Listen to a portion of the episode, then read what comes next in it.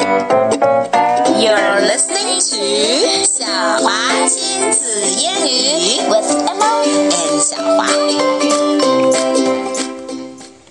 Okay, today we read the short version of Dragon Danger. Come on.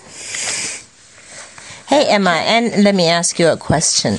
Is the dragon dangerous or is the dragon in danger? 这个 danger 的意思是 Dragon is danger. danger? Yeah. dangerous. My question was Is the dragon in danger? Is the dragon in this book in danger? Or is this dragon Well- in this book dangerous? One one dragon is in danger. Which one? The baby dragon. And Another one is dangerous. which one? Mother dragon. Yeah, good answer, Emma. I wanted to trick you, but I didn't. Okay, 现在我们可以读故事啦。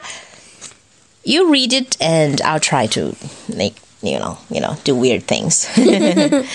okay, let's start. Dragon danger. Floppy was dreaming about dragons.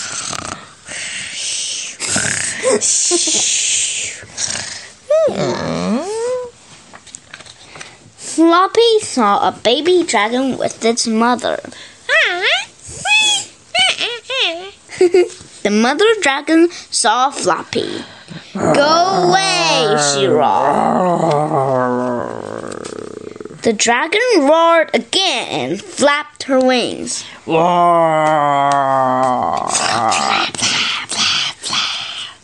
She flew at Floppy.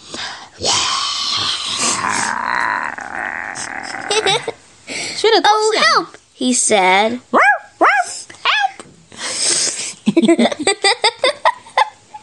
Whoosh! Flames came out of the dragon's mouth.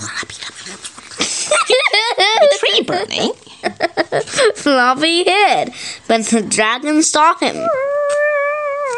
Ow! Floppy ran in onto a bridge. Whoosh! Flames came out of the dragon's mouth again. Help! said Floppy. The bridge is on fire!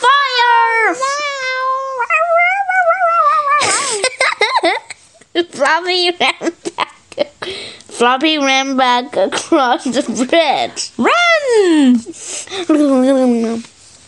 He ran past a rock and saw the baby dragon again. the mother dragon roared at Floppy.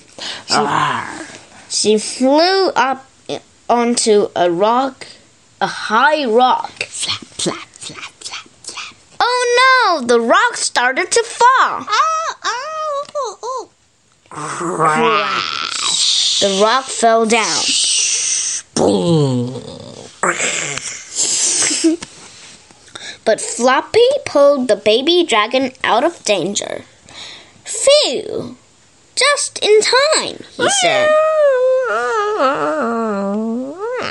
It's okay, it's okay. What a brave dog! Hmm. Floppy wakes up and he's a little bit hungry.